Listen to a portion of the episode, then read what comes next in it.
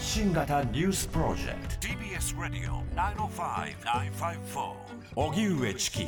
セッションイスラエル軍ヨルダン川西岸ジェニンから撤退。パレスチナ自治区のヨルダン川西岸ジェニンへの大規模攻撃をめぐってイスラエル軍は4日軍事作戦が完了して全部隊を撤収したと明らかにしました。イスラエル軍は複数の武装勢力の軍事拠点になっていると主張しジェニンの難民キャンプに過去20年で最大規模の大規模攻撃を実施。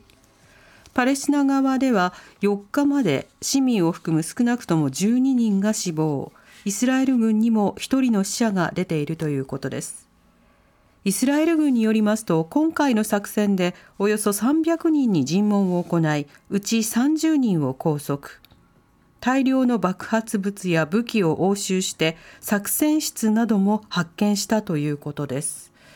一方ジェニンでの作戦は一度きりで終わらないとしていてネタニヤフ首相はテロを根絶するため必要な限り攻撃を続けると強調しています。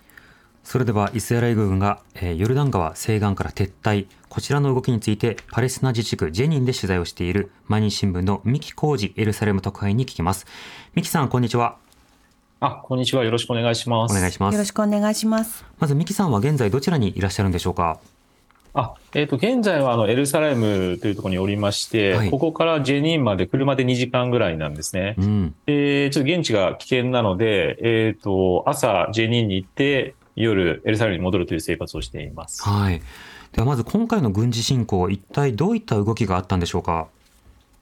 えっ、ー、と、今回の軍事侵攻はもともとあの、まあ、ジェニンのですね、えー、難民キャンプが、まあ、武装組織の拠点になっているというイスラエル軍は、もともとかなり前から言っていて、はい、えー、摘発もしていたんですけれども、それでも収まらないということがあり、でまあ、ヨルダンヨルダン川西岸にユダヤ人入植地というのがあるんですが、うん、6月に入植地に住んでいる入植者の方々4人がですね殺害されるっていう事件があって、はい、でまあ、入植者で、その右派のイスラエルの右派の方から、まあ、あのヨルダン川西岸で徹底的に攻撃をしろと、えー、ジェニーを徹底的に包囲しろっていう声が強まって、ネタニヤフ政権が踏み切ったと。いうことになると思いますうん今回のその攻撃の中身、それから規模についてはいかがでしょうか？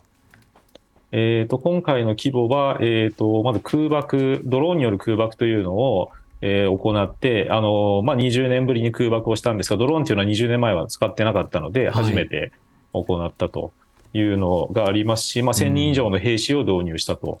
えー、いうのもあって、まあ、本格的に、えー、武装組織を壊滅させようという意図のある、えー、行動だったと思います。なるほど、その街の様子というものは現地に行かれていかがですか？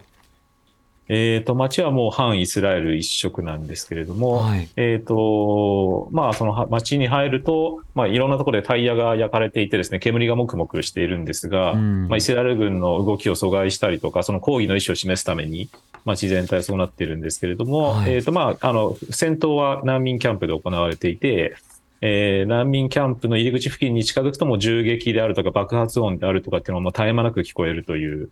状態ですね。なるほど、はい。そうした攻撃の後、戦闘の後というのも見られるような状況なんでしょうか？そうですね。私はあの難民キャンプのから入り口からちょっとだけ入って、えー、入ったんですけれども、あの建物はかなり崩壊しているところもあるし、えー、まあ、銃弾の穴というのが各地で開いているという状況だと思います。はい。うんうん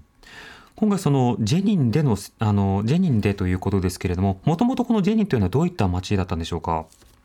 えっ、ー、と、ジェニンというのは、まあ、パレス、ヨルダン川西岸で、まあ、パレスチナ自治政府というのがあるんですけれども、はい、パレスチナ自治政府の、まあ、首都、首都みたいな、あの、一番大きな都市はラマンラっていう町なんですが、そこから、まあ、かなり北に離れていて、うん、えっ、ー、と、パレスチナ自治区の中でも辺境の町というイメージなんですね。はい、なので、もともとパレスチナ自治政府って力が弱いんですけれども、そこの治安部隊とか警察とかの力があまり及ばない地域で、えー、まあ、イスラムの他の過激派だったりとか、ハマスだったりとかっていう組織が、そこで、あの、力を蓄えているっていうところだと思います。うん。それだけ今回難民キャンプが、あの、一つの舞台となったということですが、どうして難民キャンプでの戦闘になったんでしょうか、はい、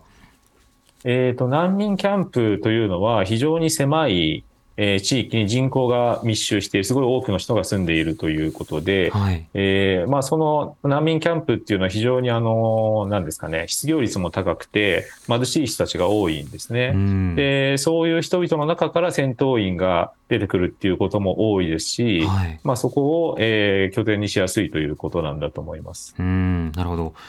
なおこのイスラエルとそれからパレスチナ自治区との間のその和平それから緊張の状況というのはこの間どうなっていたんでしょうか？そうですね。あの、もともとイスラエルっていうのはネタニヤフさんっていう首相がいて、で、彼は右派なので、基本的には、あの、二国家共存というのに、パレスチナの独立というのに積極的でない立場で、うん、えっ、ー、と、パレスチナを武力で押さえつけて、えー、まあ、イスラエルの安全保障を守ると。はい、さらにユダヤ人入植地っていう、あの、まあ、国際法では違反とされてるんですけれども、ヨルダン川西岸にユダヤ人の入植地をどんどん作っているので、まあ、それによって、えー、パレスチナの方々は、えー、まあ、これから国家を作ろうとか、独立をしようとか、そういう希望も失われていって、ただただイスラエルのあの土地が拡大していくのを見ていくだけっていうことになるので、まあ、それに対抗して、対抗するためにやっぱり武装組織っていうのがあって、はいえっ、ー、と、だから彼らとしては政治が動かない中、イスラエルに抵抗する手はもう武器を手に取るしかないという。で、武器を手に取ってもイスラエル軍にやられることは、あもう勝ち目がないのは分かっているんだけど、それでも武器を取るという、あの追い詰められた状況にあるんですね。なるほど。なので、えそういうことになってると思います。しかもあの先ほど街中では反イスラエル一色という話もありましたが、相当そうしたような行動にも、まあ、理解や共感を示す方もいらっしゃるんでしょうか？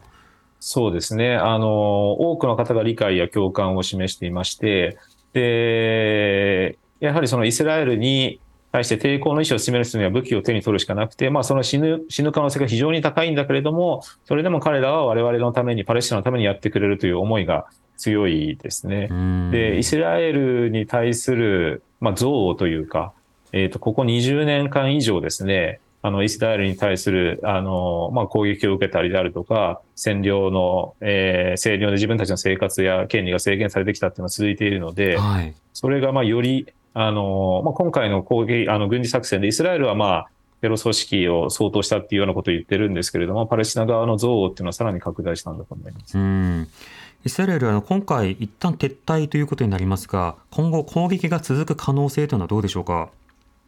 えっ、ー、と、やはりその武装組織は一度、あの、まあ、相当されてもまたですね、あの、やはり彼らは、まあ、武器を手に取って戦うという大義があると思っているので、彼らはまた武器を手に取ってイスラエルと何らかの形で戦おうとしてくると。で、それをイスラエルは、えー、必ず倒すというふうな意思表示をしているということで、で、まあそのジェニーンだけじゃなくてですね、他の町にも、パレスチナの武装組織というか武装している方々がいるのではい、で、そこに広がるということをイスラエルはすごい警戒してるんですよね。だから強い姿勢を示してるんだと思います。なるほど。それはあの現政権の下である限りはこの方針は変わらなそうですか？変わらないですね。あの、極右の方々が政権に入っていて、はい、彼らはまあ、ヨルダン川西岸を自分、イスラエルのものにして、パレスチナ人を追放しようという、もともとそういう思想を持っているので、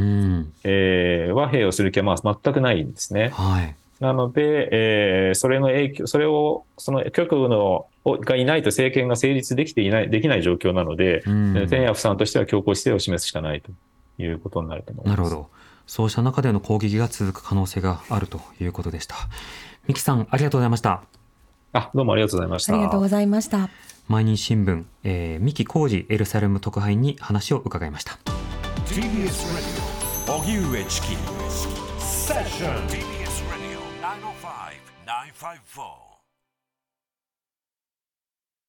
ベビーのいる生活迷える子育て応援ポッドキャストは育児中のパパママが集まる匿名座談会。定員切開しましょうっていうところになってでも痛くないよねあ痛くはないん。です麻酔効